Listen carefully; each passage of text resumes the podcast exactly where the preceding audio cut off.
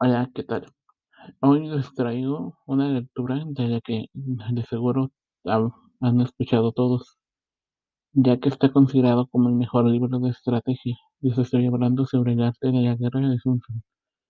Es un libro que durante mucho tiempo se ha considerado muy útil en el área empresarial. Por ejemplo, la palabra ejército se puede reemplazar por empresa o campo de batalla por mercado. Por supuesto, también se puede eh, extrapolar al ámbito personal y a la superación, ya que si sabes identificarlo, tienes frases muy interesantes que puedes aplicar en tu vida.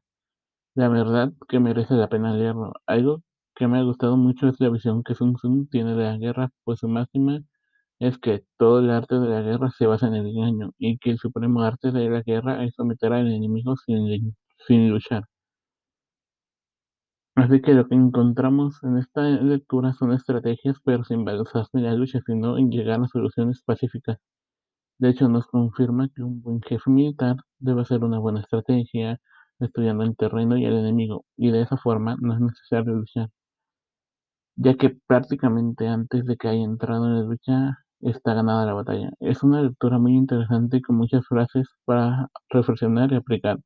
Es un libro que estoy seguro que lo volveré a escuchar o leeré más de una vez a lo largo de mi vida. Y se los recomiendo a todo el que no se lo haya leído. Nada más que decir, es todo por ahora.